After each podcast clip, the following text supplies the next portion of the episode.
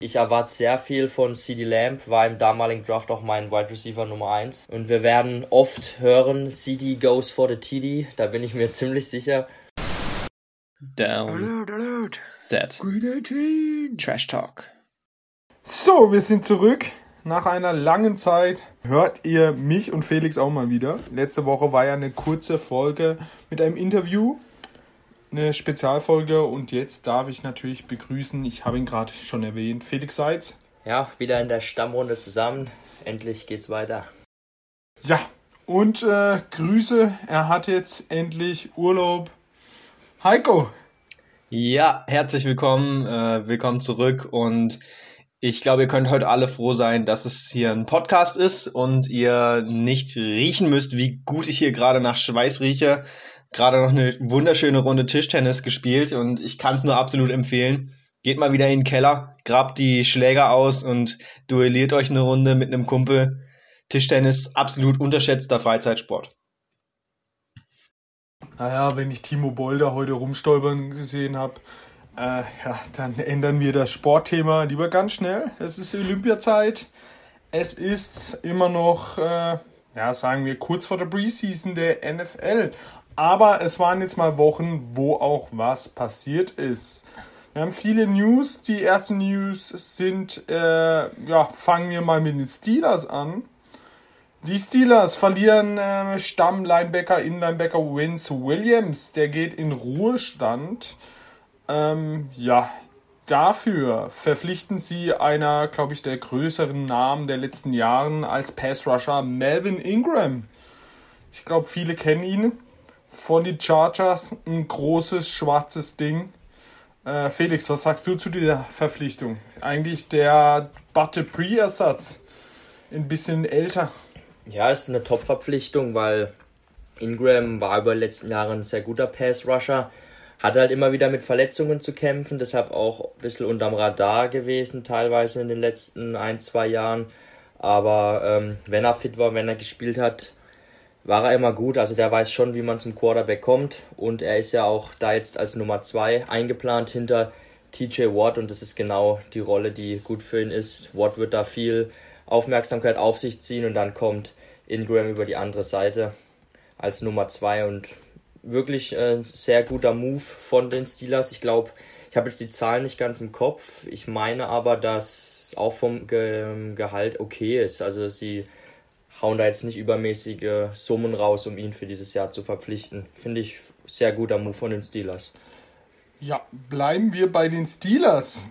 Das Thema Big Ben ist die letzten Woche sehr aufgeblinkt, dass er angeblich äh, ein strengerer Diätplan hat als Tom Brady. Und jetzt hat man Bilder von ihm gesehen. Heiko, hast du die Bilder von ihm gesehen? Er hat wirklich, also wirklich abgenommen. Er sieht gut aus, er sieht fit aus. Wenn man, jeder erinnert sich an das Bild letztes Jahr in, äh, in Corona-Zeiten, wie er aussah wie ein Neandertaler, fett, dick, mit Vollbart. Er sieht wirklich fit aus. Und äh, sein Ziel ist es, noch fitter zu werden. Also mal schauen, was Big Ben da wirklich noch bringt. Felix, du nix, du hast, glaube ich, die Bilder gesehen, oder? Ja, er hat schon ein bisschen abgespeckt. Aber ich finde, Big Ben, bisschen Bauch muss er sich auch bewahren, weil das braucht er auch einfach. Eben, und das braucht er auch für seinen, seinen Spielstil ein bisschen die Wampe vorne dran. Ähm, kommen wir zu einer Nachricht, die mich und Felix ein bisschen geschockt haben. Wir hatten ihn äh, als nicht geheim Running Back, aber als mindestens Top 10 Running Back in Fantasy. Ähm, ein Ge Geheimtipp von uns wäre gewesen, Cam Akers von den Rams erlitt einen Achillessehnenriss und das heißt Saison aus. Heiko, deine Meinung? Schade um den Kerl? Komplett Katastrophe für die Rams. Für ihn natürlich auch. Mega bitter. Aber also, boah, die Rams, ein Team mit riesen Ansprüchen jedes Jahr. Und jetzt ähm, haben sie einfach nichts mehr auf Running Backs. Sie haben noch Henderson, der hat schon NFL-Erfahrung, der hat schon gespielt, der hat auch schon ein paar Mal ganz gut ausgesehen, aber hat selbst auch Verletzungsprobleme immer wieder angeschlagen und ist jetzt auch nicht so eine Granate. Und dann haben sie dann noch so einen undrafted Rookie Free Agent von letztem Jahr, von dem sie überzeugt sind. Aber ja, sind wir ehrlich, also der wird jetzt auch nicht hier Weltklasse sein. Und auf dem Markt ist halt auch nicht mehr viel gerade an Running Backs. Klar, kannst jetzt einen Livion Bell holen, aber ja, sind wir ehrlich, geil ist es nicht. Ähm, absolute Katastrophe, finde ich, für die Rams und durchaus ein Problem. Ich finde es echt kritisch. Ja, Cam Akers, der die Seahawks letztes Jahr in den Playoffs alleine bezwungen hat, ich glaube drei Touchdowns, war, wurde, war richtig gut in die Saison gekommen am Schluss. Bell weiß man nicht so richtig, was er überhaupt noch im Tank hat. Ja, sehr, sehr schwierig für die Rams, die auch nicht so viel Geld mehr besitzen, weil sie eh immer aufs Minimum gehen. Felix, was sagst du dazu? Für mich riecht es ganz schwer nach AP. Das, das riecht für mich ja, ganz schwer nach, nach AP. Wenig Geld zur Verfügung. Boah, herrlich. Aber ein Team, wo mit Titel mitspielt, da wird AP gerne natürlich unterschreiben und äh, seinen letzten Kampf nochmal antreten, vielleicht in Los Angeles. Also es sind noch ein paar witzige Namen da, aber. ich glaube da tatsächlich aber eher eigentlich an einen Trade vielleicht. Zum Beispiel, ich weiß es bei den Patriots, Sony Michel ist sicherlich zu haben, wenn man ein bisschen was hergibt. Ähm, und den würde ich als Rams jetzt schon auch nehmen. Sag ich mal, für einen Sechstrunden-Pick, Sony Michel, für dieses Jahr ausleihen quasi.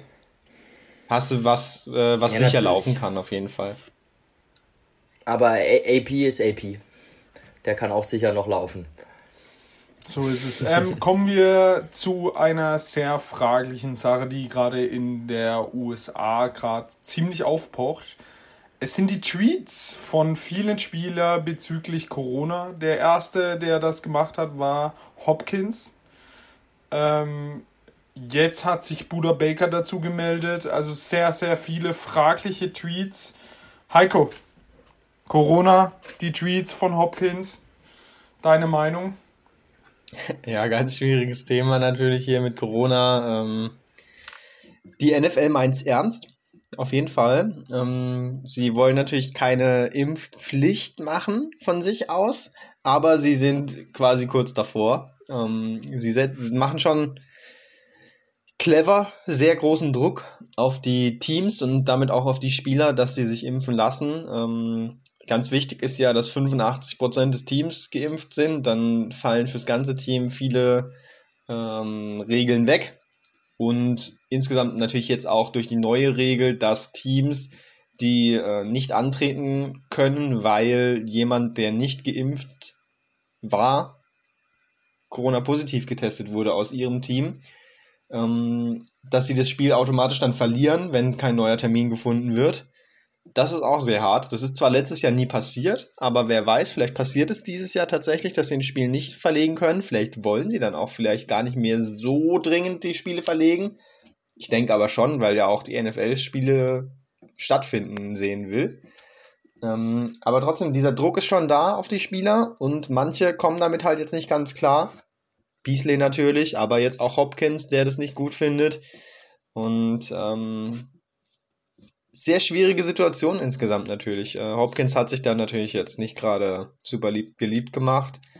Aber ja, ist jetzt halt die Frage, wie sehr will man es den Spielern böse nehmen? Ich weiß nicht, Felix, wie siehst du es?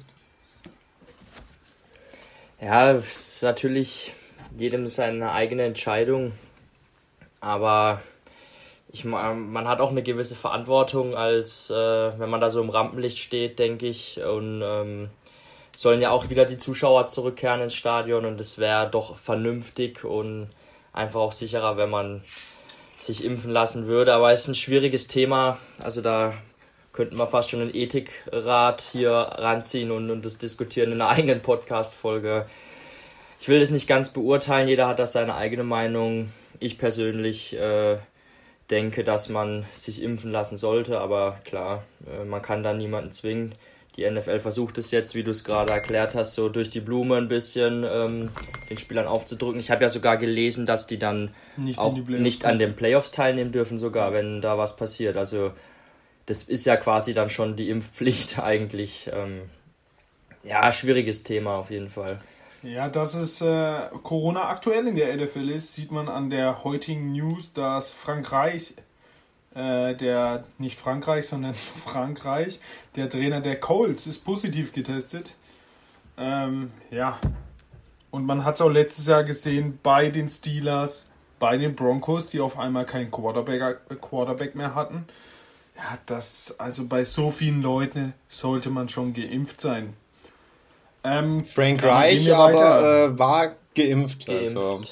Deswegen genau, gibt es da ja. jetzt auch überhaupt das keine Probleme von der NFL-Seite. Ähm, wenn du geimpft bist und erkrankst, dann gibt es überhaupt keinen Stress. Also wahrscheinlich schon, wenn du irgendwie im Stripclub warst und äh, da vorsätzlich dir Corona geholt hast, aber ansonsten äh, nicht. Und zu Hopkins nochmal, er hat ja angekündigt, ja, er überlegt sich jetzt, ob er dann überhaupt spielen will. Also ich bin mir sicher, dass er spielen wird. Auf jeden Fall. Ähm, kommen wir zum Wide Receiver Didi Westbrook. Letztes Jahr noch bei den Jaguars. Geht jetzt zu den Vikings und dafür wird Jalen Truman. Jalen Twyman. Twyman, den du letzte Wochen, let, vor zwei Wochen noch gesagt hast, der viermal angeschossen wurde. Wird, für ihn wird es jetzt noch beschissener, denn er ist aus dem Team geflogen um Platz zu schaffen für Didi Westbrook. Also hast du Scheiß am Fuß, hast du Scheiß am Fuß. Ähm, ja, viermal abge abgeschossen worden und jetzt noch der Job verloren. Bei dem Jungen läuft's. Ist Aber, bitter, zumal er fit ist. Äh, also er könnte spielen. Ich habe witzigerweise, das ist ja noch gar nicht lang her, diese News, gelesen, dass er wieder fit ist, trotz der Schusswunden. Die sind gut verheilt, ihm geht's gut und er hätte mit dem Trainingcamp starten können und einen Tag später haben sie ihn dann entlassen. Ja. Aber kommen wir zu ähm, drei richtig große Verlängerungen. Auf der einen Seite von Bengals Defense End Sam Hubbard. Vier Jahre, 40 Millionen. Ja, da denke ich mir, dann hätten sie auch äh, wie heißt Carl Lawson. Carl Lawson behalten können. Ähm, bei dem Washington Football Team D-Liner Jonathan Allen, vier Jahre, 72 Millionen und der höchste Vertrag. Linebacker der 49ers, äh, Fred Warner, fünf Jahre, 95 Millionen. Heiko. Jo, ähm, also die Bengals, ja, mit Hubbard ist ein guter Laufverteidiger vor allem. Ähm, es ist immer wichtig, das sind nicht die Spieler, die jetzt besonders auffallen im TV, in der Übertragung, wo man jetzt sagt, oh, wow, geiler Spieler. Aber die haben durchaus ähm, ihren Wert fürs Team. Ähm, ich würde da vielleicht gerade auch kurz einhaken. Bei Hubbard ist äh, erwähnenswert, der kommt nämlich auch aus Cincinnati. Ist ein Cincinnati Boy. Der war ja dann im College in Ohio und dann wurde er gedraftet von seiner Hometown und er ist äh, richtig beliebt bei der Fanbase. Also er ist der absolute Fanliebling. Dort in Cincinnati habe ich ähm, äh, gehört, letztens in einem Podcast, wo die auch über diesen Vertrag gesprochen haben. Also äh, ist eigentlich die logische Konsequenz, dann ihn zu halten. Das ist fast auch mehr schon so ein Marketing-Move äh, auch Muss mit man, ja. drin, als jetzt rein sportlich, weil rein sportlich sehe ich Hubbard jetzt nicht so stark. Aber er ist einfach halt absolut beliebt bei den Fans und deshalb ist es, denke ich, okay, mit ihm zu verlängern zu diesen Konditionen. Ja, geile Aktion dann. Ähm, er hat ihn aber jetzt keinen Hometown-Discount gegeben, wie du schon sagst. Ja. Ist jetzt nicht super günstig gewesen. Aber feiert man trotzdem. Ähm, dann hatten wir noch Washington mit Jonathan Allen, Defensive Tackle. Ähm, ja, auch ein Spieler, wo ich jetzt über seine spielerische Qualität nicht ganz so fachmännisch äh, beurteilen kann, aber diese Defensive Line insgesamt von Washington, da ist, steckt viel Kapital drin, ob es jetzt Geld ist oder auch Draft, Picks und die hat einfach echt klasse. Und ich denke, da werden wir heute auch später noch zukommen, da mehr dazu zu sagen. Aber Washington sieht auf jeden Fall ähm, sehr viel Potenzial und Wichtigkeit in ihrer Defense und äh, investiert da ordentlich. Und dann hatten wir noch Fred Warner, das ist natürlich ein absolut richtig guter Spieler. Ähm, war mir tatsächlich äh, lange gar nicht klar, wie jung der Mann noch ist. Der ist echt richtig jung und jetzt schon einer der allerbesten Cover-Linebacker der Liga.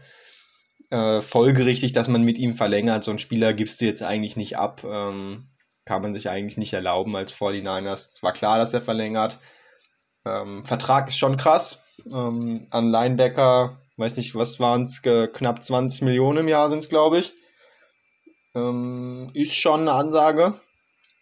Muss natürlich dann immer auch bedenken, dass das Geld dann natürlich im anderen Bereich des Teams fehlt, aber trotzdem, wie ich gesagt habe, eigentlich folgerichtig, dass man da eine Verlängerung macht und dann wird es halt auch nicht günstig.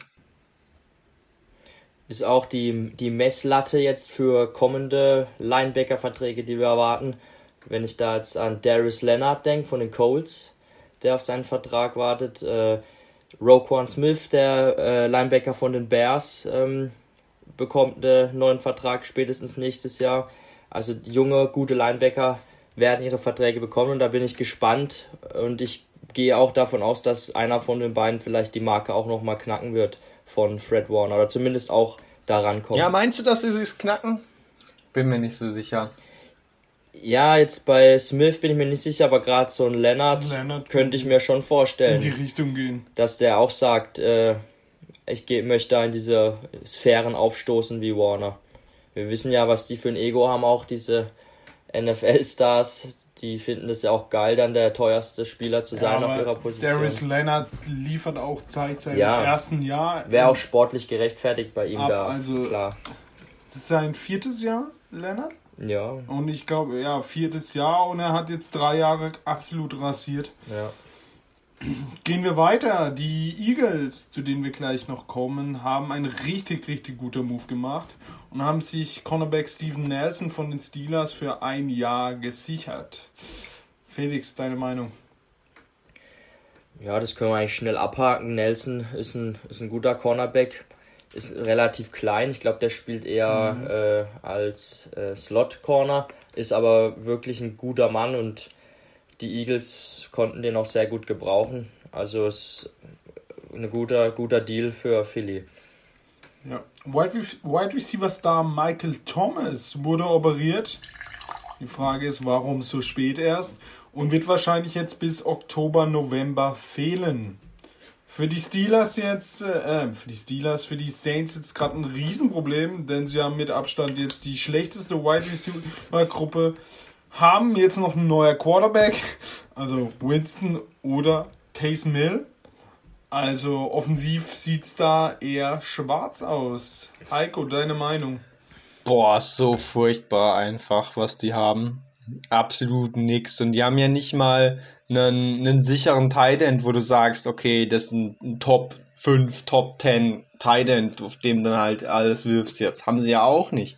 Da laufen ein paar rum, denen kann man schon einen Ball zuwerfen, klar. Aber so krass ist es jetzt nicht. Das heißt, in dieser Offense deckst du mit drei Spielern Camara und den Rest, da lässt du halt als Defense, lässt du die mal laufen und mal gucken, wer da was macht. Also ich sehe ganz schön schwarz für die Saints, muss ich sagen.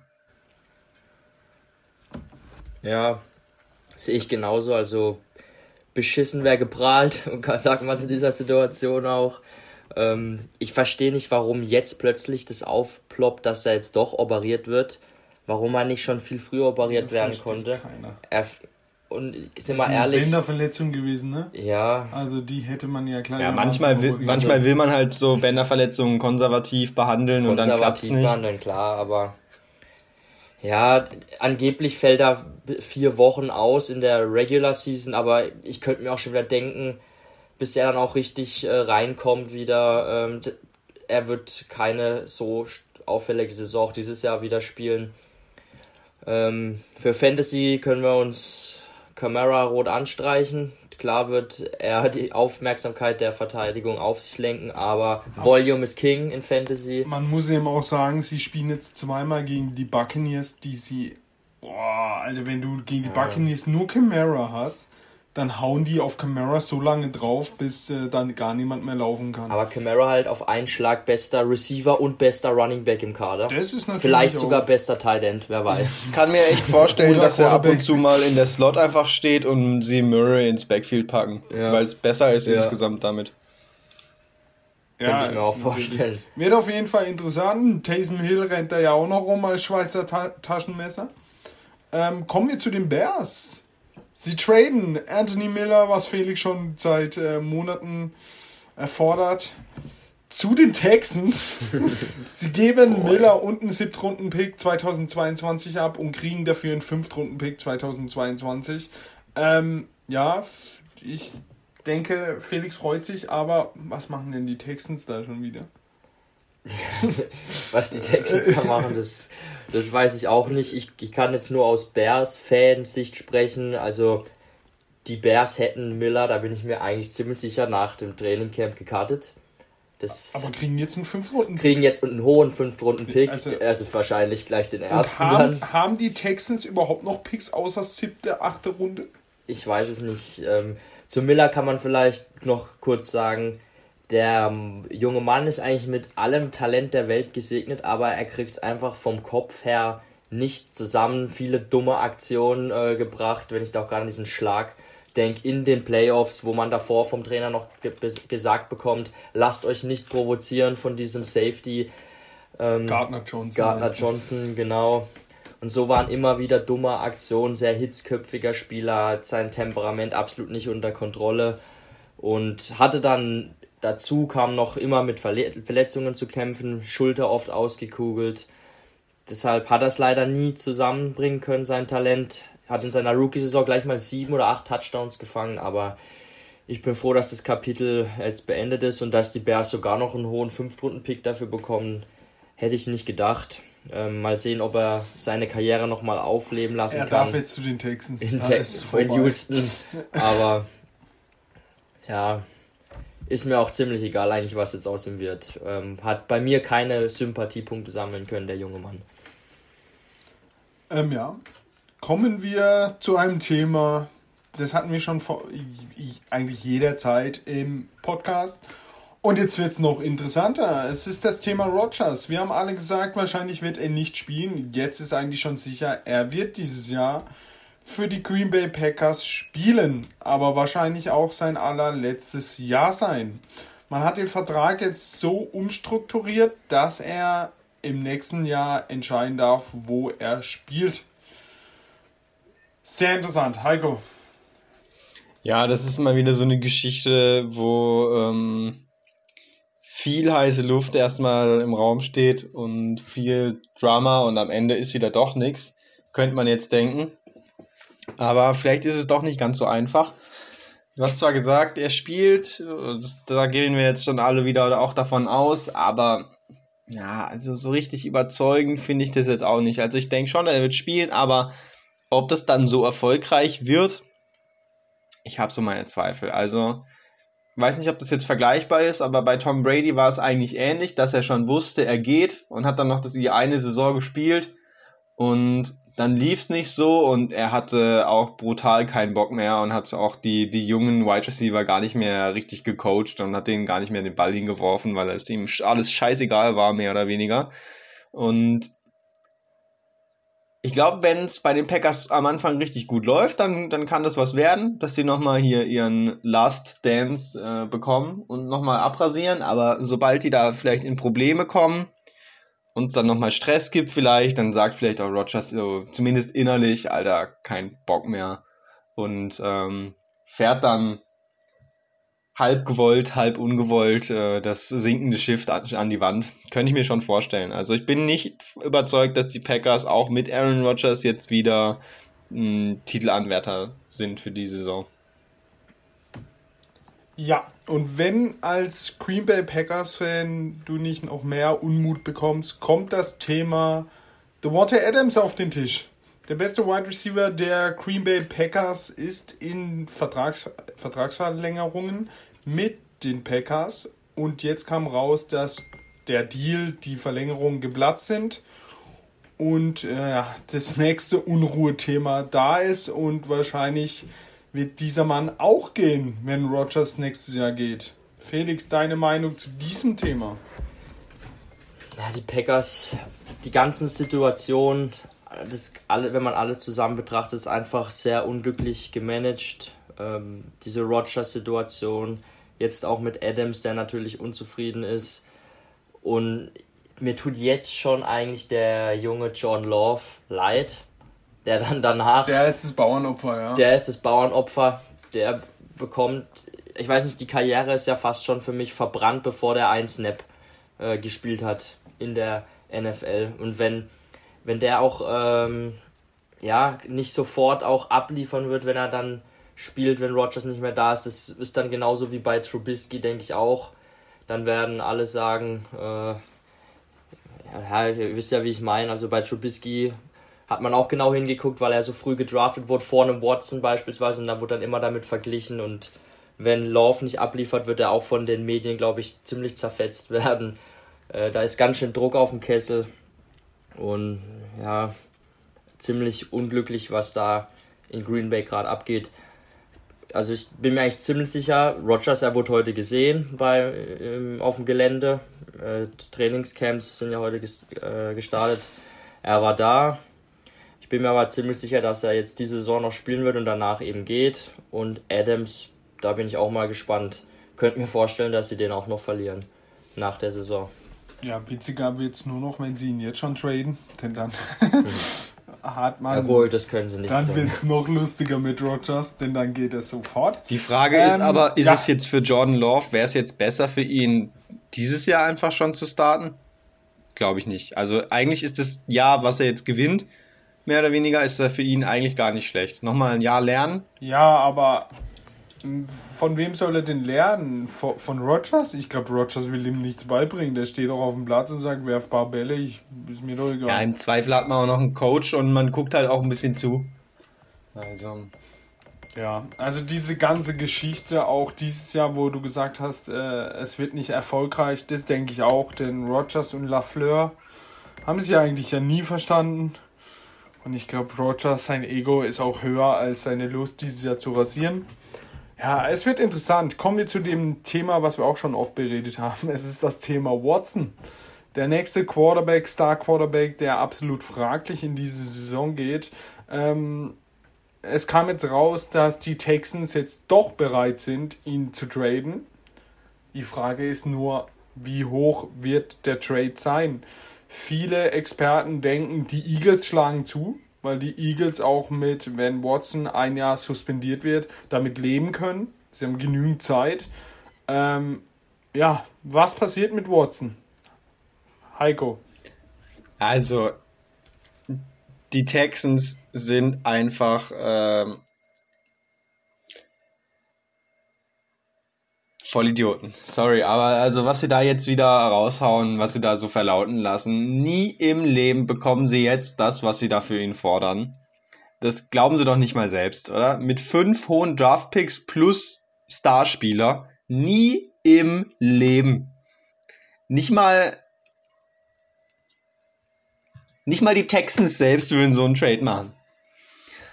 Also, kein Mensch kann, ja, kann die, sich auch nur vorstellen, jetzt fünf hohe Draftpicks und einen Starspieler äh, abzugeben für einen Spieler, der gerade 22 offene ähm, Klagen hat, gegen sich hat.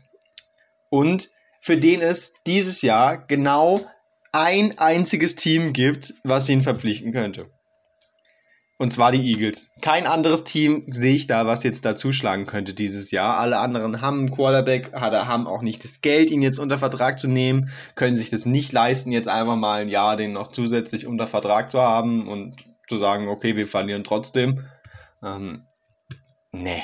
Und haben auch noch so viele Picks, die sie abgeben könnten. Da gibt es ja auch kaum welche, die so viel bieten können. Also, man hätte viel für ihn bekommen, damals, als wir gesagt haben, sie sollten ihn traden aber doch jetzt nicht. Also in der aktuellen Situation niemals. Für wenig. Was denkst du, wäre das Angebot der Eagles? Wie viel würden sie Stand jetzt hingeben? Ich, also wenn das kommt jetzt drauf an, ob wir davon ausgehen, dass die Texans auch ähm, Conditional Picks annehmen würden, was ich aber nicht glaube.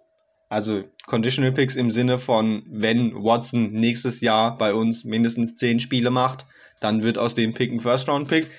Ansonsten ist es ein Viertrunden-Pick oder so, aber ich glaube, da lassen sich die Texans nicht drauf ein. Die wollen Cash auf den Tisch. Und deswegen denke ich, was würden sie bieten? Vielleicht zwei First-Rounder und ein, ein Drittrunden-Pick. Denn die zwei Rounder haben die Eagles, ja. Felix, was sagst du die, zu dem ganzen Thema? Ja, ist ein bisschen undurchsichtig alles, weil es sind halt noch so viele offene Fragen, die im Raum stehen. Man weiß ja jetzt auch nicht, wie das Urteil jetzt letzten Endes ausgeht. Wird er gesperrt von der NFL? Wird er nicht gesperrt äh, von der NFL? Boah, schwierig. Also ich sehe auch eigentlich nur die Eagles, die für ihn traden könnten. Einfach auch nur, weil die die einzigen sind, die das Kapital Ja, aber hätten. als Eagle-Team, du hast einen Quarterback, den du geholt hast, der nicht überzeugt. Du hast äh, Wentz weggetradet. Wenn Wentz gut spielt, kriegst du noch einen dritten Erstrunden-Pick. Wenn du die Chance hast, jetzt Watson zu bekommen, auch wenn er gesperrt wird, dann holst du ihn doch.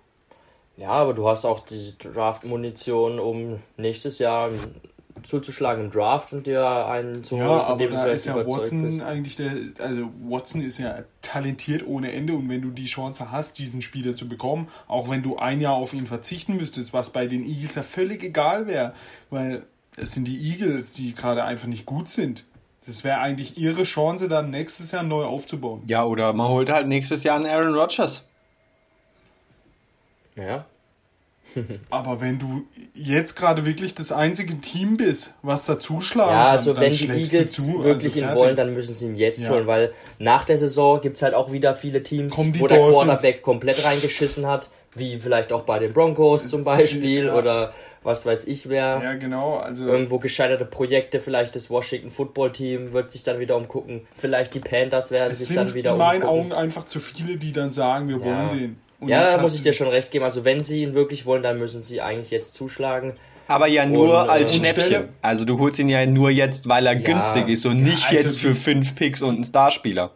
Also, Wer auch immer der Starspieler von den ja Eagles sein soll. Das macht ja auch gar keinen Sinn, weil du sitzt ja am längeren Hebel. Du sagst zu denen, entweder ihr nehmt die drei First, äh, sagen wir, nehmt die zwei First-Round-Picks und einen Zweitrunden-Pick, oder ihr lässt es dann hockt er eben auf Watson, wir holen ihn nächstes Jahr billiger. Das ist doch, also ich weiß, ich glaube, die Texans rohren jetzt einfach mal das krankeste Angebot raus. Und jetzt wird eben verhandelt, bis sie irgendwann auf drei guten Picks sind und dann sagen, okay, jetzt ist gut. Ich denke auch, dass die Eagles, wenn sie ein Angebot machen, dann machen sie das nicht auf der Informationsgrundlage, die wir haben. Sie werden da sehr, sehr viel mehr Informationen sammeln und besser abschätzen können, was mit dieser rechtlichen Lage passieren wird. Sonst wird da kein Angebot kommen. Weil wir, wir haben ja wirklich keine Ahnung, was dabei rauskommt. Die werden da mehr Informationen rausholen. Super GAU wäre eben, wenn er freigesprochen wird. Sie, also sie trainen ihn und danach wird er freigesprochen und er spielt eben eine ganze Saison. Das wäre eben der für die Eagles eben. Wäre das super, ja, aber für die, für die Texans. Für Te Texans ja, ist es doch egal, die eben. Texans sind so Die scheiße. Texans werden eh letzter. Egal, die Texans werden sich nächstes Jahr ihren Quarterback holen können im Draft und wenn die sogar noch zwei äh, Erstrunden-Picks mitnehmen. Sie müssen sich jetzt Draft-Kapital für nächstes Jahr holen, weil sie haben ja nichts mehr. Und selbst, man muss jetzt ja aber auch sagen, selbst wenn Watson ähm, für die Texans spielen könnte, da ist doch so verbrannte Erde. Der hat doch vorher, bevor diese ganzen News da aufgeploppt sind, ähm, das ist noch schlimmer als bei Rogers. Genau, ja. wollte er ja auch schon weg. Das, das kann auch nicht mehr funktionieren. Da wird keine Bindung mehr entstehen zwischen den beiden Parteien. Deshalb würde ich schon gucken. Ich würde, äh, es ist jetzt ein neuer GM auch, ein neuer Head Coach. Fahr das Ding komplett von vorne auf. Guck, was du noch für ihn kriegen kannst. Und dann nächstes Jahr im Draft holst du dir einen neuen Quarterback und baust komplett neu auf. Einfach mit dem neuen Regime, das sie da jetzt haben. Das wäre jetzt so meine Ansatzweise, wo ich eigentlich den Texans raten und eigentlich auch wünschen würde, weil ich habe das nicht das Gefühl, dass selbst wenn sie mit Watson weitermachen, dass sie jemals erfolgreich sein werden. Ja. Oder wie seht ihr das? Also ich weiß es nicht. Also, das sagen wir ja schon die ganze Zeit. Es bleibt interessant. Wir schließen das Thema. Ich bin durch mit den News. Heiko, hast du noch News? Ähm, Du, du zieh, ziehst ja immer noch so Spiele raus, die viermal abgeschossen werden. Mhm. Vielleicht hast du wieder was Lustiges. Sowas habe ich äh, jetzt gerade tatsächlich noch nicht, aber da wird sicher die nächsten Wochen noch einiges kommen. Ähm, ich könnte noch kurz ein ähm, Update geben zur ILF. Ähm, ich komme gerade nur dazu, die Highlights zu gucken, aber die machen schon Spaß und gerade auch die neben Martre London, dem Running Back, äh, die Wide Receiver sind richtig krank, diese Woche wieder richtig aufgetrumpft haben. Gene Constant und auch ähm, Quinton Pounds von den ähm, Cologne, äh, wie auch immer sie heißen. Äh, beide richtig, äh, Centurions, Centurions genau, äh, beide richtig durchgedreht, vor allem Quinton Pounds diese Woche mit drei Touchdowns und 242 Yards, komplett kranke Stats, aber Gene Constant auch wieder unfassbare Catches. Also die zwei sind echt krank und dann gibt es auch noch ein paar andere, die echt was drauf haben. Bei den Defensive-Spielern vor allem Bombeck von Hamburg. Hamburg für mich sowieso Titelfavorit Nummer 1. Und wenn wir schon bei Hamburg sind, kann man vielleicht auch mal noch den Kicker ansprechen. Feiern wir auch immer Kicker und Panther. Und Philipp Andersen, der Kicker, mit einem schönen 51-Yard-Feed-Goal, sieht man so in Europa auch selten. Ansonsten habe ich zu den News jetzt äh, heute nichts mehr zu sagen. Machen wir direkt noch weiter. So, wir. Warte ich noch. Freunde, ihr wisst, die Training Camps sind heute gestartet. Schaut aufmerksam in eure Twitter-Accounts, weil das ist nämlich jetzt die Zeit des Jahres, in der immer richtig geile Clips gepostet werden von irgendwelchen Aktionen aus dem Trainingcamp. Und es ist einfach die Zeit, wo Spieler völlig unnötig overhyped werden und in die Höhe gelobt werden. Gerade auch für Fantasy wichtig. Lasst euch nicht zu leicht auf den Hype-Train äh, mitziehen, weil häufig äh, werden diese overhypten Spieler dann in der Saison einfach komplett abgemeldet sein. Aber schön, dass endlich wieder Football gespielt wird. Ja, und man muss sagen, die Trainingscamps ist die Zeit, wo die Leute sich auch einfach mal sinnlos auf die Schnauze hauen. Und auch, weil zu viel Adrenalin entsteht. Und auch, äh, es wird schon sehr krass ausgesiebt werden. Also die nächsten News werden immer von Verletzungen geprägt sein, ja, kann ich jetzt schon mal vorher sagen. Haben ja schon ein paar getroffen. Aber kommen wir. Zum Thema Fantasy-Hype, ich würde sagen, ähm, dieser Anthony Miller, das ist ein Top 10 Wide Receiver. Ja, geht auf die Texans. Wir loben sie ja immer sehr, aber wir kommen jetzt mal zu einer Division, die letztes Jahr ähm, NFC Least hieß. Die, wir kommen zur NFC East. Ähm, warum? Weil sie einfach die schlechteste Division aller Zeiten letztes Jahr war. Mit den Cowboys, mit den Giants, mit den Eagles und mit dem Footballteam aus Washington. Ja, kommen wir zum ersten Team, zum American Team. Die Dallas Cowboys. Ähm, ja, die Dallas Cowboys, ihr Prunkstück jedes Jahr war immer die O-Line. Ist immer noch eine starke O-Line, immer noch mit den genannten Herren Smith, Martin und Collins. Ähm, Dak Prescott kommt zurück, ähm, hat die Chance auf den Comeback Year, äh, Player of the Year dieses Jahr. Mal schauen, was er dieses Jahr abreißt. Ähm, ja, mit auf der Running Position, Running Back Position immer noch äh, Elliott. Äh, mal schauen, auf was der dieses Jahr reißt. Und dann die Wide Receiver, Wide Receiver Gruppe mit Mary Cooper, Gallup und Zidi Lamp. Titan, unser deutscher Schulz. Felix, was sagst du zu der Cowboys Offensive? Ne, die Offense, die muss man eigentlich schon ein bisschen hervorheben. Die ist in meinen Augen sehr gut auf dem Papier. Die O-Line war letztes Jahr ein bisschen ein Problem, weil viele Spieler verletzt waren. Die kommen jetzt aber alle wieder zurück. Lyle Collins hat letztes Jahr gefehlt, der Right Tackle ist wieder da. Äh, Superman. Zach Martin, ich denke, zu dem müssen wir nichts sagen. Äh, ist über Jahre jetzt schon einer der besten, vielleicht sogar der beste Guard der Liga. Tyler Biadasch geht in sein zweites Jahr. Hm, muss man mal sehen. Ähm, Ohne auf die Schnauze bekommen. Ja, Jahr. aber die, die, die Lernkurve, die zeigt dann eigentlich nach oben. Bei Center. Bei, immer, bei Center sowieso. Connor Williams, ja, hat solide gespielt und dann kommt natürlich auch die Legende Tyron Smith, der Left Tackle, zurück. Der hat immer ja mit Verletzungen aber zu kämpfen. Ich glaube, der hat Nacken- oder Rückenprobleme, ja, gell? Nacken er ist auf jeden Fall, wenn er fit ist, ein absolutes Biest. Ich habe äh, ein Foto von ihm gesehen, vor zwei, drei Tagen erst. Oberkörperfrei. Also der Typ sieht null aus wie ein gewöhnlicher Tackle. So ein definierter Körper. Der hat einen Oberarm und eine Brust gehabt. Das war unnormal. Und man denkt ja immer, die Tackles sind ein bisschen wuchtiger, haben auch ein bisschen Bäuchle. Nicht bei Tyron Smith, der Typ ist über zwei Meter groß und hat kein Gramm Fett an sich. Also der hätte Dafür hat Sieg den Bauch. Können. Sieg hat natürlich den Bauch. Ähm, können wir gleich übergehen zu den Skill Position Playern. Sieg eigentlich ein sehr guter Running Back. Letztes Jahr ein bisschen unauffällig. Weiß nicht, war auch mal, glaube ich, verletzt letztes Jahr, er oder? Wurde, er wurde bezahlt und dann mal rum. Ja. Tony Pollard haben sie dann noch im Backfield, den ich eigentlich sehr gut finde, als äh, mhm. auch Pass-Catching-Back dann noch. Dak Prescott kommt zurück von schwerer Verletzung. Also ich, wir haben alle noch die Bilder im Kopf letztes Jahr, als er da saß mit dem umgeknickten Fuß. Boah. Scheint aber alles gut verheilt zu sein und ähm, ich erwarte eigentlich schon, dass er gleich wieder auf einem ganz guten Niveau sein wird. Prescott immer ein bisschen belächelt von uns, aber man muss eigentlich schon sagen, dass er zu den besten, ja, ich, ich zähle ihn schon zu den besten 10 bis 12 Quarterbacks der Liga, der in einem guten System äh, innerhalb der Struktur halt auch wirklich gute Spiele zeigen kann.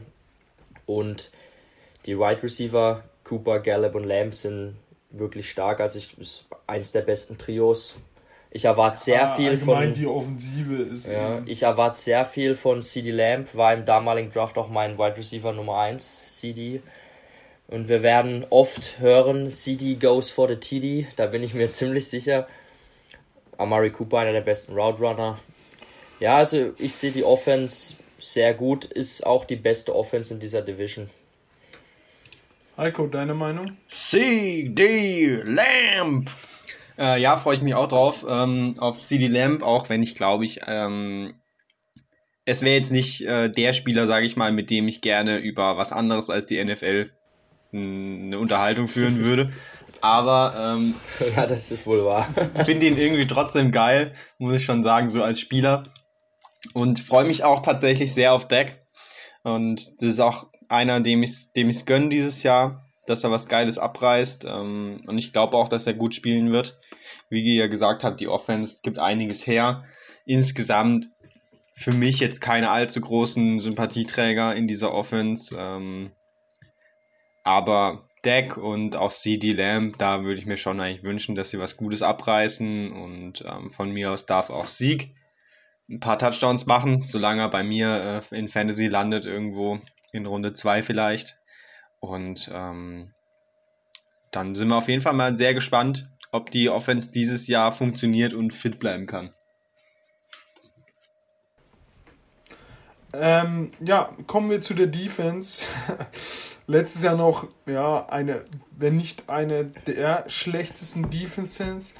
Ähm, ja, sie ist dieses Jahr in meinen Augen auch nicht arg besser komisch ist, ähm, ja, also Pass Rush kann man nur Lawrence, der eigentlich da allein steht in meinen Augen.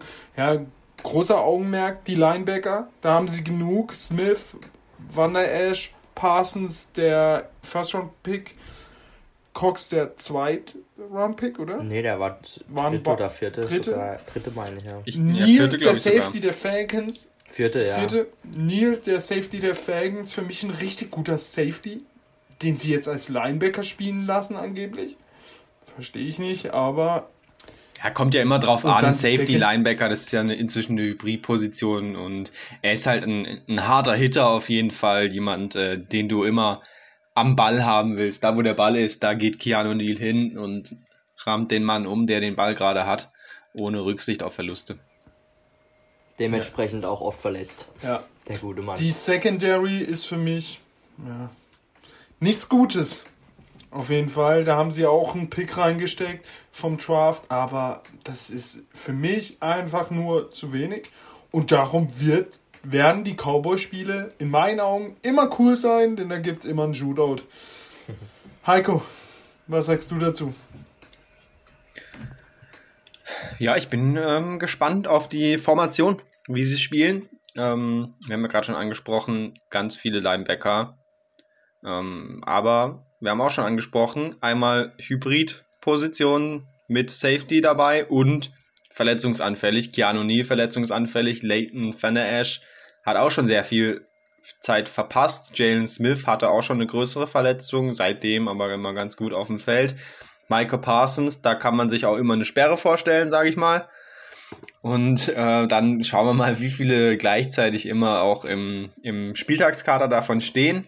Und dementsprechend, wenn dann nur drei übrig bleiben, dann passt es eigentlich.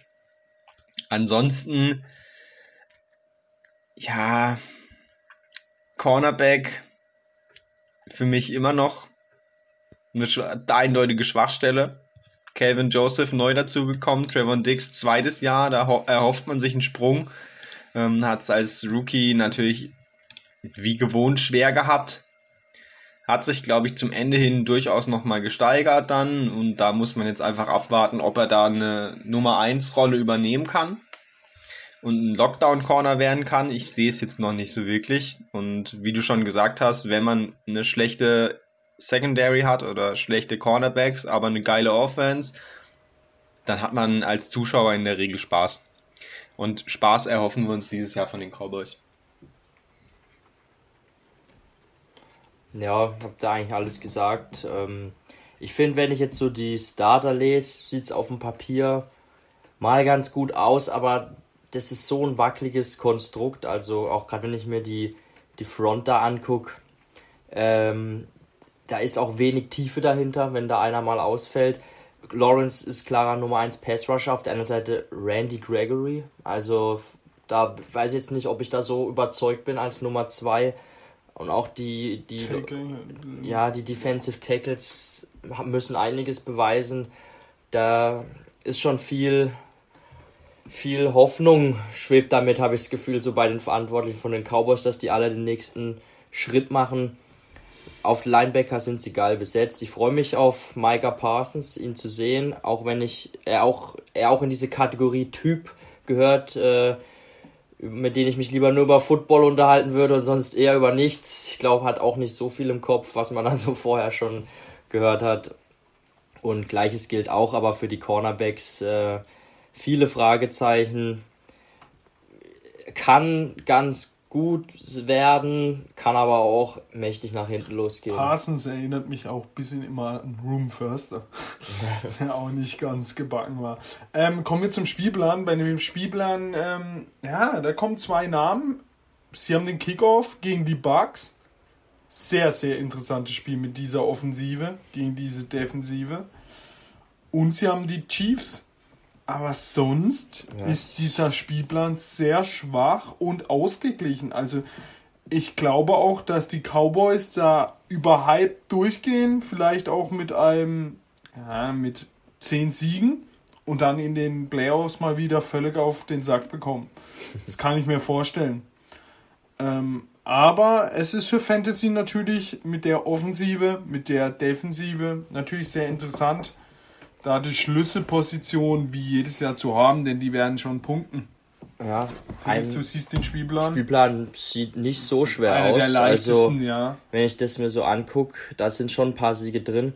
Ich möchte für Fantasy noch einen Spieler hervorheben, ähm, der mir da gerade noch aufgefallen ist auf unserer Grafik und das ist natürlich Greg the Leg. Sörlein. Ah, natürlich, ja. Den wir noch erwähnen müssen. Legendärer Kicker. Könnt ihr euch anstreichen für euer Special Team. Äh, gibt gewisse Leute, die da bestimmt in Runde 3, 4 schon ihn attackieren werden, wenn Tucker schon in Runde 2 weg sein sollte. So ist es. Oder äh, hier von den Falcons. Young Waku. Ja. ähm, ja, kommen wir zum nächsten Team. Ah, die New York Giants. Ja, bleiben wir mal bei der Offensive. Die Offensive, die O-Line ist katastrophal schlecht. In meinen Augen. Sie haben Andrew Thomas, letztes Jahr First Round Pick, der sehr, sehr viele Probleme hatten, hatte. Sie haben Ned Solder, der zurückkommt von seinem, äh, wir, Holdout wegen Corona. Aber ja, sie haben Daniel Dimes, auch sehr fraglich. Äh, ihr Superstar Barclay kommt nach einem Kreuzbandriss zurück. Ich habe Videos gesehen, ist natürlich fit, aber ja, es gibt schönere O-Lines, hinter der man als Super Running Back läuft. Ähm, ja, interessant ist die Tight End Position mit Evan Ingram und Kyle Rudolph. Wide Receiver Group, die sehr, sehr schön aussieht mit äh, Kenny Golladay, wenn er fit bleibt, von den Lions. Ähm, Shepard und einer, ein Rookie, der uns sehr, sehr gut gefallen hat, Tooney. Das sind schon zwei sehr starke, äh, drei sehr starke Wide Receiver, eine schöne Wide Receiver Crew. Es ist das Jahr, wo Daniel Dimes, Daniel Jones da zeigen muss, ob er überhaupt NFL tauglich ist. Ja. Heiko. Ja, ähm, wenn wir uns jetzt nur die Offense angucken, vom Draft her ist jetzt nicht so viel passiert. Kadarius Tony, aber ansonsten ist es halt nicht so viel gewesen. Aber man hat natürlich Golladay dazu geholt und mit den beiden als Wide Receiver hat man natürlich schon mal eine ganz andere Klasse. Danny Dimes, wir haben es schon öfter gesagt, dieses Jahr absolutes äh, Do or Die Jahr für ihn. Er muss jetzt liefern. Sonst müssen sie sich eigentlich schon wieder nach einem neuen Mann umschauen. Und wir haben so unsere Zweifel. Ähm, aber kann mir auch vorstellen, dass er zumindest für Fantasy durchaus geil wird. Ähm, dass er da so ein Jameis Winston Light wird vielleicht. Der sich einfach was traut, der das Ding tief prügelt. Viele lange Completions, viele Touchdowns und dann eben halt auch einige Interceptions. Und ob das dann reicht, weiß ich nicht so recht. Die O-Line ist wirklich ähm, ganz, ganz entscheidend. Das, viele Namen, die schon was hergeben auch, aber dann insgesamt haben sie noch nie gut gespielt zusammen. Das wird so entscheidend sein. Wenn, wenn er nämlich keine Zeit hat, dann werden es alles Picks. Wenn er Zeit hat, dann sind es eben für 50-50 Bälle. Und dann kommt es auf Golladay an und auf Tony, ob sie eben frei sind oder nicht. Und auch auf Evan Ingram, von dem man ja immer dachte, jetzt bricht er durch, jetzt bricht er durch, jetzt wird er geil, aber auch noch nie so richtig das geschafft hat. Dazu noch Kyle Rudolph als sichere Variante als Thailand dazu verpflichtet. Also eigentlich ist alles da für Daniel Jones, wenn die O-Line hält. Und ich hoffe einfach nur für Saquon, dass er fit bleibt und geil ist, weil einfach einer meiner absoluten Lieblingsspieler ähm, von der Persönlichkeit her auch und vom Spielstil absolut geiler Typ. Felix? Ja, ich glaube, die Online hält nicht, aber wir haben noch zwei lustige Namen gefunden. Mike Lennon als Backup von Daniel Dimes. Also, wenn du denkst, okay, Daniel Jones ist scheiße, ich bench ihn, kommt Mike Lennon. Also, guter Witz von den Giants. Und Karen Benjamin. Das Vieh. Ja, also da muss ich jetzt aber kurz widersprechen, was Mike Lennon angeht. Mike Lennon ist in dem Fall der perfekte Backup, denn wenn es zu dem Punkt kommt, dass sie Daniel Jones benchen, dann liegt es daran, dass er schon sehr viele Spiele verloren hat. Sie werden ihn nicht früh, früh benchen und wenn er schon einige verloren hat und ein paar gewonnen hat, dann bringt man Mike Glennon, weil man damit sicherstellt, dass man kein Spiel mehr gewinnt. Und das, ist dann das hat, Ziel. Man muss sagen, er hat einfach die Klasse und die hat nicht jeder Quarterback, das Ding ja noch zu null nach Hause zu fahren. Genau so haben ist es. manche Teams letztes Jahr eben nicht geschafft, wie die Jets. Ähm, das ist nicht so leicht. Ja, aber Mike Lennon hat diese Klasse. Deine Meinung zu der Offensive? Also, ich finde die Giants irgendwie geil. Ich weiß auch nicht, ich finde die ganz cool von den Leuten auch. Die O-Line ist das A und O, das habt ihr ja auch schon gesagt. Die muss eben halten ich könnte mir vorstellen, dass sie gar nicht mal mit äh, Fulton spielen, sondern sie könnten Thomas auf Guard kicken. Das kriegt er mit Sicherheit hin. Und sie sind sehr von diesem Matt Peart äh, überzeugt. Ich weiß nicht, ob ihr von unseren Kollegen von Downset und Talk in der Folge gehört habt. Die haben ja Markus Kuhn interviewt, der ja arbeitet bei den Giants. Und der hat gesagt, sie sind alle sehr angetan von Matt Peart, der da als äh, Right Tackle spielen könnte. Der Mann hat anscheinend so lange Arme, der kann sich im Stehen die Schuhe zubinden. Also ein massiver Dude. Dann hätte man Peart, äh, Thomas auf Guard. Hernandez ist, finde ich, ein guter Guard auch. Und Solda ist natürlich schon alt, aber eigentlich auch ein erfahrener Mann. Kann gut gehen, muss aber nicht. Ich persönlich wünsche mir auch sehr, dass Barclay rasiert. Ähm, bin ich auch von überzeugt, weil er ist der beste Running Back in dieser Liga, wenn er fit ist. Äh, Punkt. Und die Receiver sind geil. Ich freue mich auf Kadarius Tony. Ich habe ich hab Bock auf Danny Dimes und, und die Giants. Ich habe Bock auf die. Mhm. Kommen wir zu der Defensive. Das ist schon, ja, das Prunkstück der Giants mit sehr vielen Namen, die wirklich was drauf haben. Gerade die äh, Front Three mit äh, Lawrence, Danny Sheldon, Williams. Da haben sie ordentlich Geld reingesteckt. Haben ihr Erstrundenpick oder Zweitrunden. Erst war ein Erstrundenpick, ne? Ochulari, der Passrusher, also der Outside Linebacker. Ähm, Der zweite, glaube Zweite, ja, war der erste, also ähm, der Pick, äh, der zweite Pick war, weil der erste war ja Tony in der ersten Runde. So war es. Ähm, dann die Secondary mit äh, Bradbury, einer der besten Corner der Liga. Die Safeties Ryan und Peppers. Und Jackson, den sie von den Bengals bekommen haben. Ähm, ja, und dahinter hocken noch McKenney und Love, die zwei Safeties, die sehr jung sind und talentiert. Also die Defense der Giants, da geht was. Felix, deine Meinung? Ja, da muss man sie auch mal loben, gerade von äh, den, den GM David Gettleman, die alte Legende. Legende. Legende. Hat aber einen guten Job gemacht, wie er diese Abwehr aufgebaut hat. Ich könnte mir vorstellen, dass diese Abwehr uns sehr überraschen wird und die hat Potenzial, eine der besten sechs, sieben Abwehren zu sein in der NFL. Man sie letztes Jahr schon ja. sehr, sehr überrascht. Die sind, glaube ich, können richtig stark sein. Mir gefallen die, die drei da vorne. Williams, Shelton und äh, Dexter Lawrence, der sehr unterschätzter Spieler ist. Ich, Dexter Lawrence ist ein Biest, ich sag's euch. Einziger Schwachpunkt, wenn ich mich jetzt hier nach hinten weiterarbeite, äh, ist, sind die Linebacker da, also die Inside-Linebacker. Da haben sie nicht so viel Qualität in meinen Augen. Klar, Blake Martinez als Tackle-Maschine ist den. aber kein. Ja, aber er ist jetzt nicht in Coverage der stärkste, muss nee. man sagen. Aber er ist ein. Die werden aber auch viele Varianten spielen, ja, gerade mit ihren vier Safeties, genau. die was drauf haben. Und Blake Martinez ist ein absoluter Leader. Die Outside-Spieler, Pass-Rusher, Outside-Linebacker, Lorenzo Carter. Da hat Markus Kuhn auch große Hoffnung in diesem Interview, da wo ich von ihm gehört habe. Also da erwartet man sich einiges von dem Jungen. Aziz Ojulari, übrigens richtig geiler Vorname. Ich könnte mir vorstellen, meinen Sohn auch mal Aziz zu nennen. Feier ich. Ähm, der ist natürlich ein unbeschriebenes Blatt. Äh, wir wissen nicht, wie er in der NFL performen wird. Aber war jetzt am College auch einer der besseren Pass-Rusher. Also Potenzial ist da. Und die Secondary ist wirklich spitze. Bradbury, mit, mit dem haben sie einen klaren Nummer 1 Cornerback, wo äh, jeden Receiver 1 gegen 1 aus dem Spiel nehmen kann. Und Dory Jackson da in der Free Agency zu holen, war eigentlich der beste Cornerback noch auf dem Markt, wie ich finde. Und die Safeties sehen auch gut aus. Ich bin.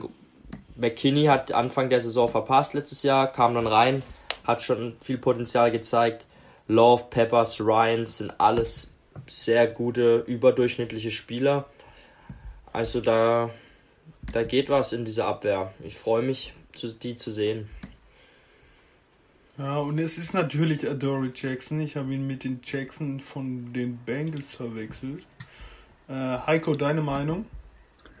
Oh, zur Defense, also außer dass ich ähm, den guten Blake Martinez schon feier, weil er einfach immer extrem viele Tackles macht und äh, ein geiler Typ ist, ähm, habe ich gar nicht so viel zu sagen. Es, die Defense ist grundsolide, und ist eigentlich vollkommen egal. Ich denke, wenn die Offense rasiert, dann reicht die Defense aus. Wenn die Offense abkackt, reicht die Defense nicht aus, um trotzdem einen Sieg zu holen. Deswegen Defense ist mir relativ wurscht bei den Giants.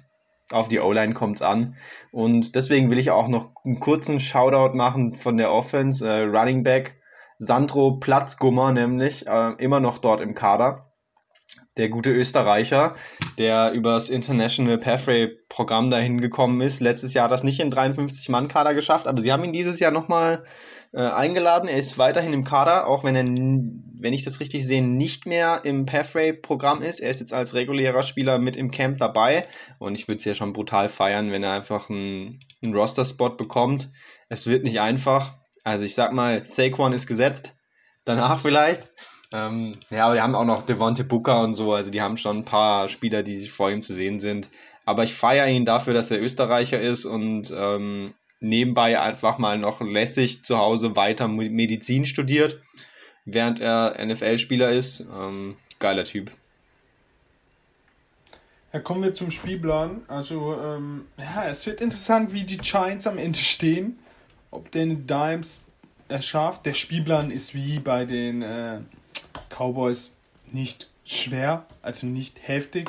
Sie haben die Chiefs, sie haben die Bucks, sie haben die Rams, aber dann, ja, dann hört es eben schon wieder auf. Äh, interessant wird zu sehen, die Cowboys zweimal gegen diese De Defense der Giants. Ja, es wird interessant in dieser ähm, Division und dann kommen wir ja, zu einem Team, ja, auch sehr fraglich, die Philadelphia Eagles. Ähm, die Eagles, auch immer das Prunkstück war ihre O-Line. Da steht immer noch ein Kelsey, da steht immer noch ein Brooklyn und da steht immer noch ein Johnson. Lane Johnson, wahrscheinlich ja, in den letzten Jahren einer der besten rechten Tackle der Liga. Ähm, ja, haben als Titan immer noch Göttert und Ertz. Ertz, der letztes Jahr ziemlich blass aussah, den sie auch trainen wollten. Den wollte wahrscheinlich keiner. Wide Receiver Crew, ja, haben jetzt Devonta Smith bekommen, sehr interessant. Jane Rager, der letztes Jahr gar nichts geliefert hat als First-Round-Pick. Und äh, Fulham, der letztes Jahr in seinem zweiten Jahr irgendwie aus dem Nichts kam. Aber ja, die Wide Receiver Gruppe sieht jetzt immer noch nicht gut aus. Ähm, die Quarterbacks Hertz und Joe Flacco ich denke, da gibt es auch bessere Sachen in der NFL. Und dann die Running Back, Miles Sanders, Howard haben sie zurückgeholt und im Draft haben sie Gainwell geholt, der für uns aber eher kein Running Back war, sondern eher ein 1 Meter großer Wide Receiver. Heiko, Offensive der Eagles. Ja, ich habe mir vorgenommen, auch äh, positive Dinge zu sagen zu allen Teams und deswegen ähm, möchte ich mal anfangen mit äh, Nick Mullins. Ich denke, Nick Mullins ist einer der besseren dritten Quarterbacks in einem Team. Davon kann man sich allerdings sehr wenig kaufen. Ähm, ansonsten, naja, die Eagles, also ich finde sie nicht geil. Äh, es tut mir immer noch weh, dass Devonta Smith da gelandet ist, weil den Kerl liebe ich. Ähm, mir wäre es ganz recht, wenn sie scheiße sind und ich denke, sie haben die Voraussetzungen dazu geschaffen. Die werden schon auch scoren. Jalen Hurts wird schon Wege finden, auch mal zu punkten, aber ich glaube, es gibt einfach bessere Teams, auch in dieser Division. Und das werden wir gleich dann auch noch besprechen, wenn wir die Rankings machen. Sie haben sich natürlich mit Devonta Smith schon verbessert. Also die Wide Receiver, ganz spannende Gruppe eigentlich. Smith sehr spannend und dann Jalen Rager im zweiten Jahr. Kann er irgendwas liefern oder wird er ein Bust? Und Travis Fulgham, kann er diese Saison wiederholen? Ist auch unklar. So also eine richtige Nummer 1, so eine klassische Nummer 1 fehlt ja. Smith ist ja eigentlich nicht die klassische Nummer 1, aber vielleicht eine Nummer 1 Anspielstation, wenn man mit Jalen Hurts spielt. Da wird ja schon viel Kurzpassspiel auch erwartet, würde ich mal sagen. Könnte eine interessante Offense werden, aber könnte halt auch komplett reinscheißen. Running Back Miles Sanders, sehr spannende Option für Fantasy. Ich habe keine Ahnung, wo man ihn richtig draften sollte. Absolutes Workhorse, würde ich sagen.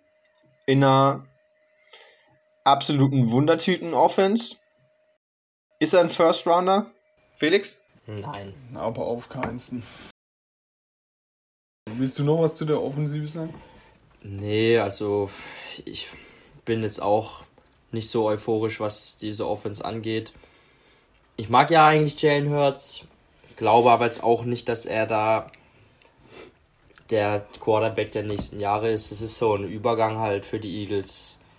Ähm, und sind für mich ein bisschen so eine graue Ma Das wird so eine richtige graue Maus-Saison, glaube ich. Äh, ich sehe sie eigentlich auch fast als, gut, da gehen wir nachher nochmal drauf ein, aber als schwächstes Team in der Division.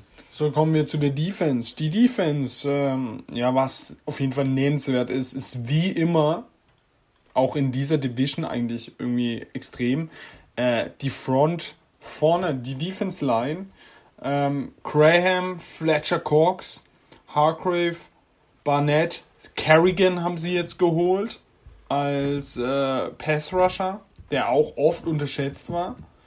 Ähm, auf jeden Fall eine sehr schöne Front Four. Ähm, die Linebacker, wie jedes Jahr irgendwie bei den Ah, Eagles, absolut furchtbar. Ich kann mal Namen nennen: Singleton, Wilson und Bradley. Da fragt sich jeder, wer bitte. Ähm, ja, Cornerback, also Secondary, haben sie sich schon verbessert. Sie haben äh, Slay, wo man aufpassen muss, dass er keinen Arroganzanfall bekommt. Nelson von den Steelers, McPherson äh, im Draft geholt, Harris von den Vikings, äh, der Safety, auch ein guter, guter Transfer gewesen. Ja, also die Defense, sie haben gute Spieler, aber das wird, glaube ich, gegen zum Beispiel eine Cowboys-Offensive einfach nicht reichen. Felix. Ja, sehe ich genauso. Also die Pass Rusher sind gut, aber auch alle auf dem absteigenden Ast, denke ich mal. Äh, Alle alte. Cox, Graham, die beiden sind halt schon recht alt. Kerrigan, gut, der wird da mehr in der Rotation drin sein.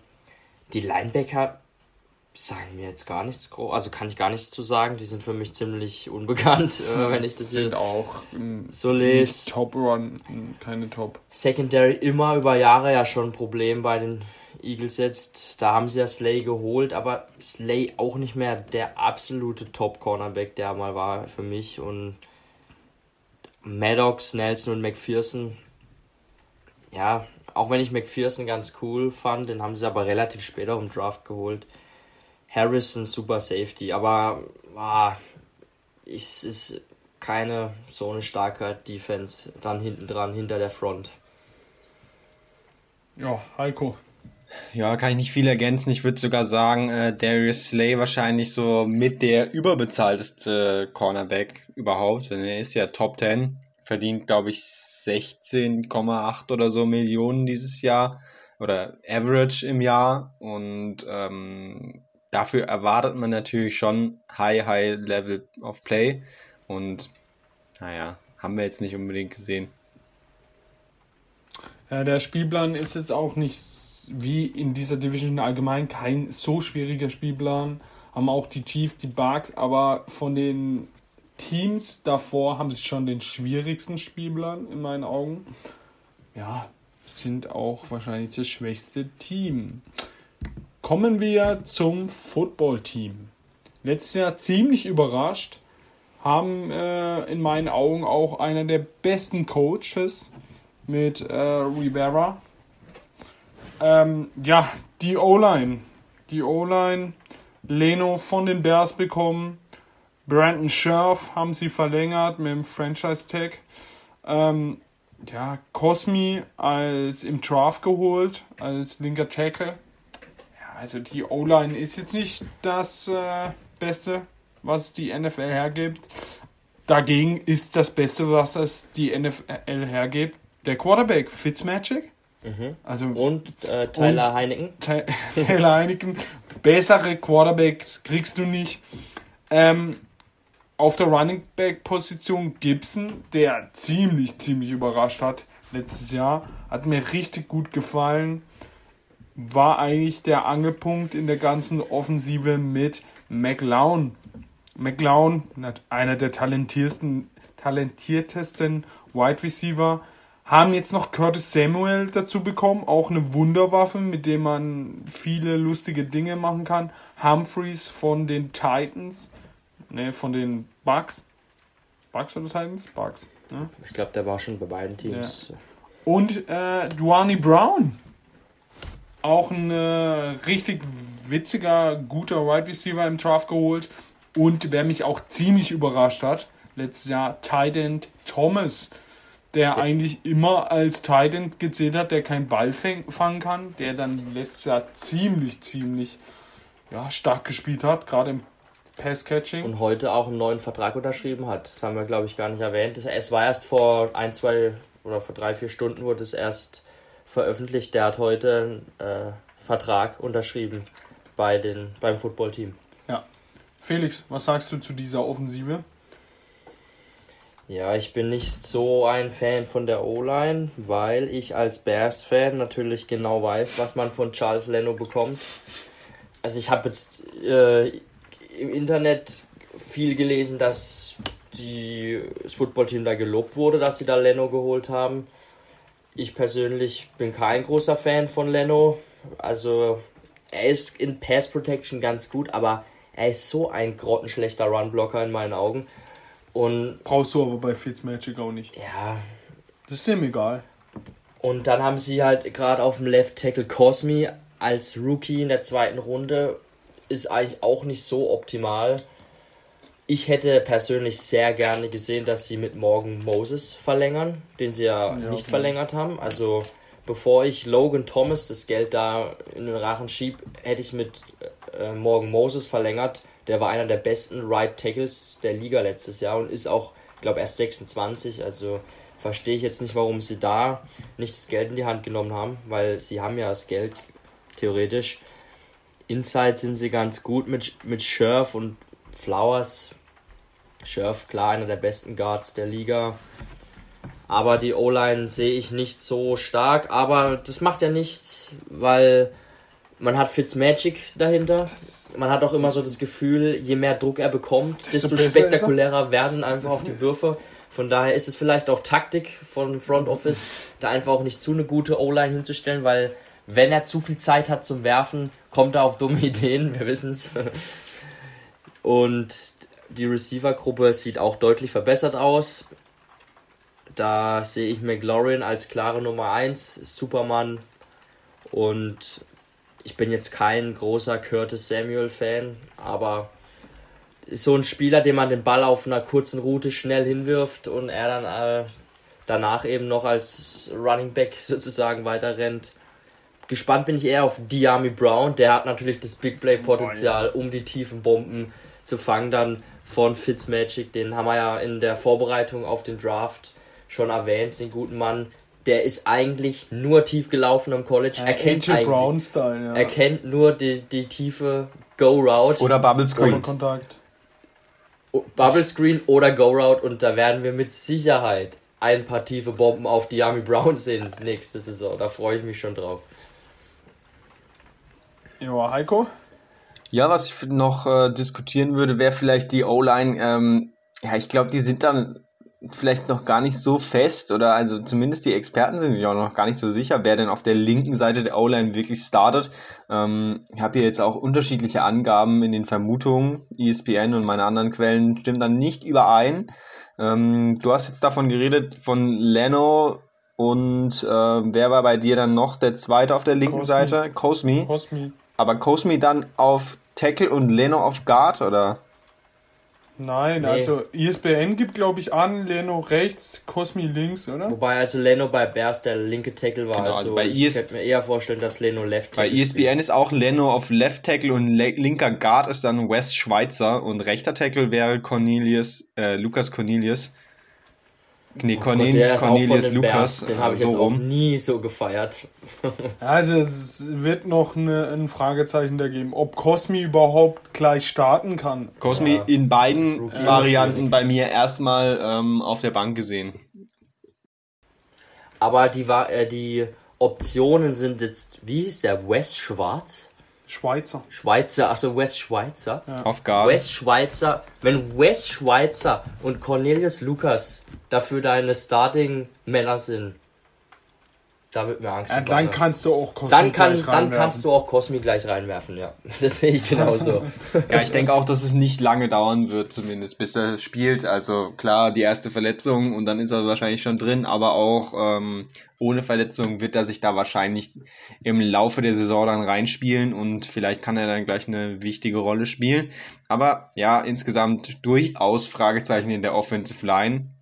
Ähm, ganz anders wird es gleich aussehen, wenn wir zur Defense gehen und ich würde es direkt mal vorschlagen, dass wir das machen, oder? Ja, Defense. Ja, du hast es vorhin schon angesprochen. Diese Defense-Line. Was ist das denn, Alter? Das ist äh, die Creme de la Creme. Äh, Sweat, Payne, Allen, Young. Und dann hast du noch Ianonidis als dritten Tackle. Also völlig krass, was die da vorne stehen haben.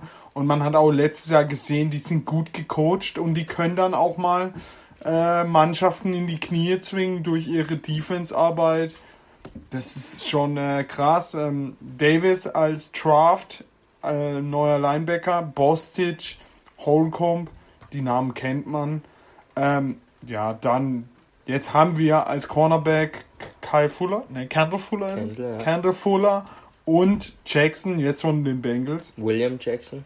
Ja, war der erste Corner der Bengals, den sie jetzt als zweiter Mann neben Kendall Fuller haben. Ja, also Collins als Safety, Cole als Safety.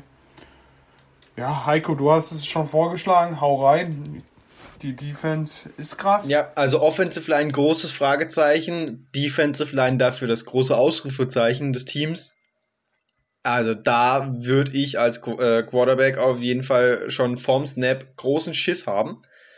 Und ähm, gerade wenn man wie Dak Prescott aus einer Verletzung kommt, dann will man vielleicht auch nicht gerade gegen so eine Defensive Line zweimal in der Saison schon auf jeden Fall mal ran müssen, weil Sweat und Chase über die Außenbahn und dazu noch zwei gute Ta Defensive Tackles, die in der Mitte zu machen, da hast du durchaus Druck von allen Seiten und da musst du auch erstmal jemanden finden. Also absolut brutal. Ansprechen will ich auch noch natürlich Jamin Davis auf Linebacker, den sie gedraftet haben, den wir durchaus auch gefeiert haben. Ist im Draft-Prozess äh, so mit der größte äh, Riser gewesen.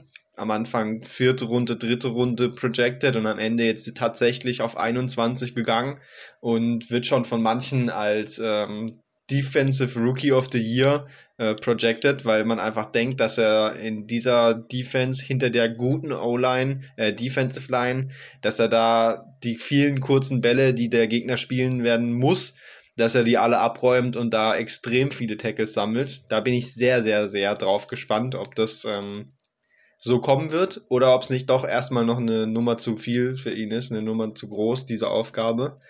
Und jetzt äh, würde ich mich einfach noch freuen, wenn Felix ganz genau nochmal ein Auge wirft auf die Cornerbacks mit Kendall Fuller, William Jackson und natürlich auch noch Drittrundenpick Benjamin St. Just in der Hinterhand. Was hältst du davon? Ja, sind, sind gut. Kendall Fuller ist ja schon jetzt seit längerem ein sehr guter Cornerback. William Jackson hatte auch jetzt zuletzt gute Jahre bei den Bengals. Also die zwei sehe ich sehr stark. St. Just ist auch eher so ein großer Cornerback mit langen Armen, ist jetzt nicht besonders schnell, aber ähm, kann man, denke ich, schon auch mal als Rookie da reinwerfen. Also ich finde äh, die Gruppe sehr gut, muss ich sagen. Mir gefallen auch die Safeties. Collins, der, Ewige, der ewige Collins. Collins, aber so alt ist er, glaube Nee, ich, noch gar nicht. So alt, aber er spielt schon ewig. Seit wir Football schauen, spielt er. Ja, aber er ist äh, ein geiler Mann. Und dann die Überraschung überhaupt für mich oder für viele auch in der letzten Saison, Cameron Curl, den sie in der fünften oder sechsten Runde von den Arkansas Razorbacks gedraftet haben, der da ist ein gutes College. Ich weiß nicht, völlig du unerwartet eine super, super Rookie-Saison als Safety gespielt hat. Auf den freue ich mich auch in Jahr 2. Also die Secondary haben sie auch noch verstärkt. Das kommt jetzt noch eben dazu, zu dieser Top ähm, Defensive Line.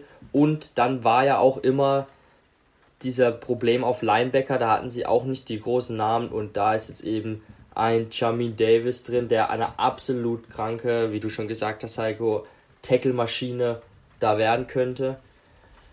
Da bin ich mal sehr gespannt, auch wenn ich persönlich an dieser Stelle vielleicht keinen Linebacker gedraftet hätte, sondern eben einen Tackle oder so aus äh, Washington-Sicht. Aber für Davis, der Fit ist natürlich ein Traum, wirklich ein Träumchen. Ich finde es ein bisschen frech, Die dass ihr äh, gerade gemeint habt, Landon Collins ist der, der ewige Collins und Landon Collins ist einfach ziemlich genau ein Jahr älter als ich. Ich fühle mich alt. Krass, dass der so jung ist. Ich habe doch gesagt, der ist noch nicht so alt. Aber gefühlt Aber halt schon wir ewig schauen, dabei. Ja, spielt ja. er im. Der ist schon ewig dabei. Oder auf einem guten Niveau. Und, ähm, ähm, der Spielplan, ja, sie haben die Bills, sie haben die Chiefs, sie haben die Packers, sie haben die Bucks. Aber ich glaube, so Spiele brauchen die, braucht das Footballteam mit Fitzmagic, wo sie einfach mal wieder einen Favorit schlagen können und ah, Fitzmagic einfach mal wieder durchdrehen kann mit der Defense. Ja, es wird interessant. So, ich will jetzt eine Bold Prediction hören. Wie viele Touchdowns zu Interceptions wirft Fitzmagic ja, in einer also, 17-Spiele-Saison? Er hat eben manchmal. Schnackt er die 40 er Touchdowns? Eben, es kann eben mal passieren, wie gegen die Chiefs, gegen die Bucks, dass er drei Interception wirft und es Vogelwild wird. Aber ein Fitzmagic lässt jedes Spiel lange offen. Das wollen, das wollen wir doch sehen. Da kannst, das, kannst, das erste Spiel gegen die Chargers kann schon Vogelbild werden. Von, von beiden Mannschaften. Natürlich. Oder Giants am zweiten Spieltag gegen die Giants. Das ist ja das vogelwildeste Spiel aller Zeiten. Mit Daniel Dimes und Fitzmagic. An alle Freunde übrigens, an alle Freunde von Sportwetten da draußen. Lasst die Finger weg von Spielen, in denen Fitzmagic ja, der Quarterback ist. Das kann nur nach hinten losgehen. Es kann nur nach hinten losgehen. Entweder positiv oder negativ egal wie gut die Quote ist, da würde ich niemals drauf setzen. Aber ich glaube, wenn der gegen die Chargers und gegen die Giants gut in die Saison startet, gehypt wird, mal wieder mit einem Vollbart und Goldkette zur Pressekonferenz kommt und man denkt, das ist der geilste Typ der Welt. Ja.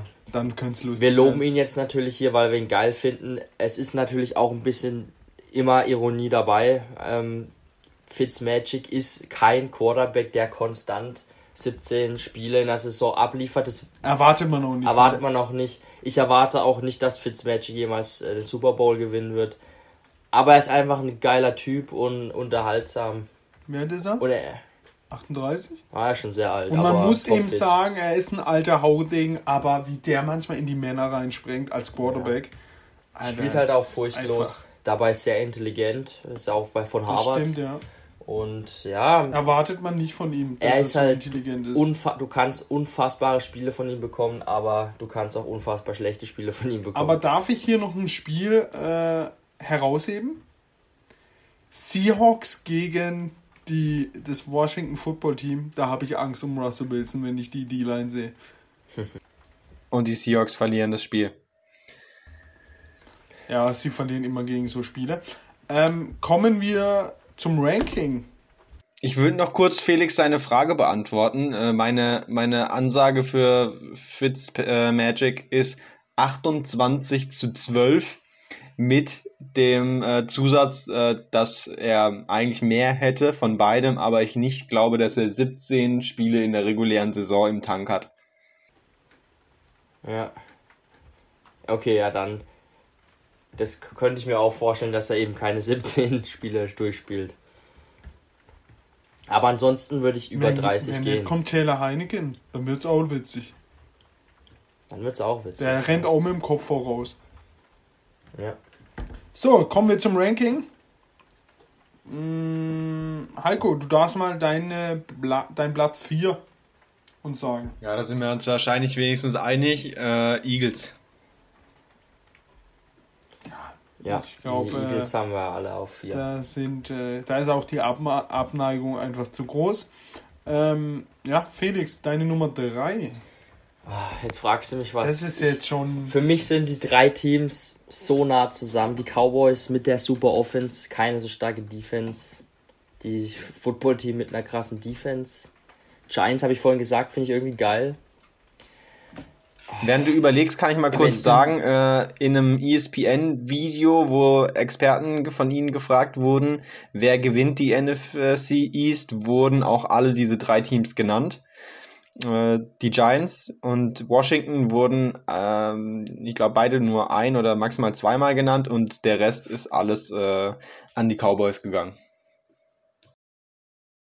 Also, dann würde ich jetzt mal ich würde gern eigentlich die Giants ein bisschen höher bewerten, aber wenn es so knapp ausgeht, dann muss man auch ein bisschen auf den Staff, auf den Head Coach gucken und ich mag diesen Joe Judge einfach überhaupt nicht, den Head Coach von den Giants, finde den irgendwie mega unsympathisch und deshalb äh, sehe ich jetzt mal die Giants da auf Platz 3, aber auch wenn es sehr knapp ist. Ich gehe auch mit den Giants, weil ich einfach nichts von Daniel Jones halte.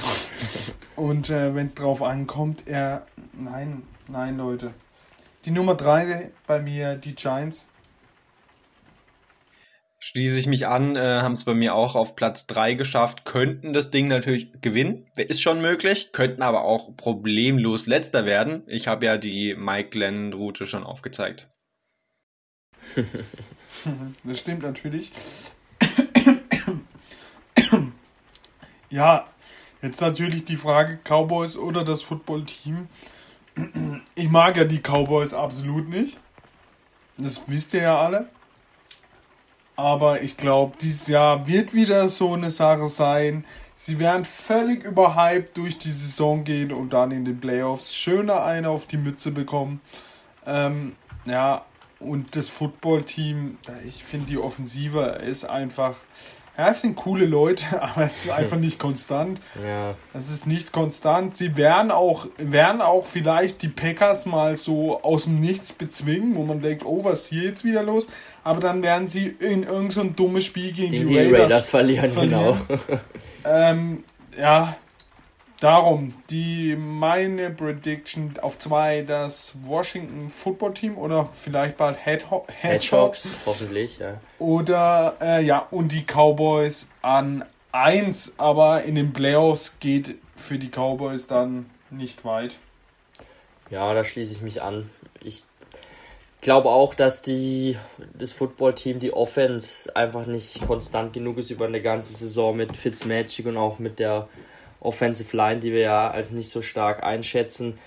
Dagegen die Offense der Cowboys einfach top. Die Defense äh, etwas, sollte etwas besser spielen als noch zu Beginn der letzten Saison. Deshalb sehe ich sie auch als Division-Sieger, auch wenn ich ihnen im Kampf um den Super Bowl nicht viel zutraue, einfach weil ich auch da wieder sagen muss, ich halte von Mike McCarthy auch nichts, dem Head Coach. Mhm. Ich finde, das ist so ein langweiliger Head Coach, wirklich hat mit Rogers schon nie was Ja, wenn man schon mit Rogers, er hat glaube ich mit Rogers mal den Super Bowl ja. geholt, aber wie konnten sie in den Jahren danach nicht noch mal einmal einen gewinnen? Das wäre ein Rätsel.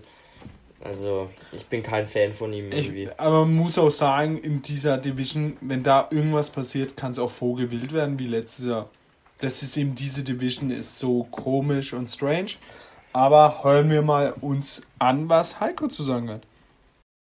Jo, ähm, es ist natürlich knapp, es kann in beide Richtungen gehen, aber kurzer Stat. Seit 16 Jahren, genau genommen 2004, ähm, hat in dieser Division kein Team zwei Jahre in Folge die Division gewonnen.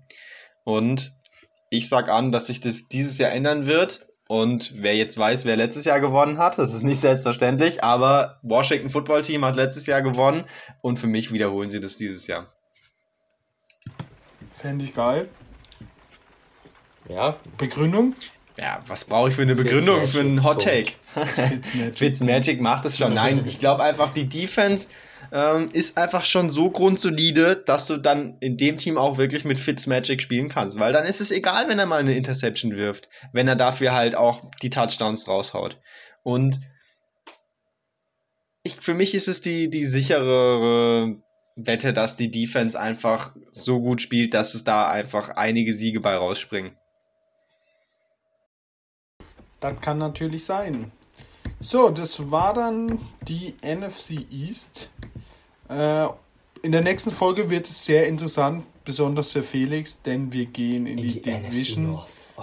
Ja, in die NFC North, in die Division der Chicago Bears.